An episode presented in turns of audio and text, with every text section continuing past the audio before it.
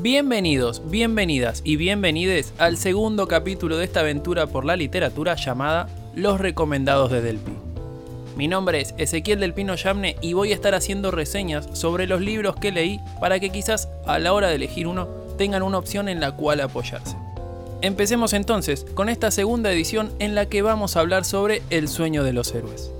Pero para hablar del libro, primero tenemos que saber quién lo escribió y qué mejor manera que sea su autor, el que nos cuente un poco sobre quién es.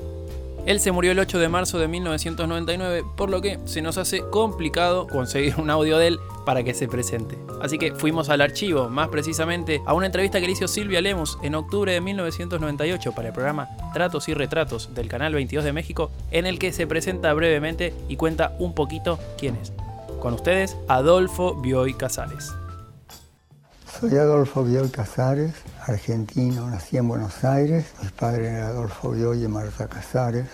Soy escritor, eh, mis padres querían que fuera abogado y yo decidí ser escritor. Ellos temían que fuera una estratagema para pasarme la vida raganeando, pero después más o menos se convencieron, se convencieron de que yo quería ser escritor y que, y que lo era. Ahora sí, empecemos con la reseña. Editado por Losada en 1954, esta novela fantástica de 248 páginas narra la aventura de un grupo de amigos, liderados por Emilio Gauna y el Dr. Valerga, en los carnavales de 1927. Pasa algo, que no voy a decir para no hacer un spoiler completo, durante esos tres días y esas tres noches, que hacen que el grupo repita exactamente cada paso durante los carnavales de 1930. Podríamos hacer una comparación muy tirada de los pelos con qué pasó ayer, por todo esto de revivir o tratar de reconstruir lo hecho en aquel momento. Fiel a su estilo, Adolfo Bioy Casares nos mete en este universo con mucho realismo, bien descripto y fácil de captar. Siento que me extendí demasiado en el argumento, así que mejor vayamos a la frase destacada del libro. Este libro tiene tantos buenos pasajes que creo que por eso es mi favorito. La frase que voy a destacar ahora tiene un poco que ver con nosotros, los seres humanos y la vida misma.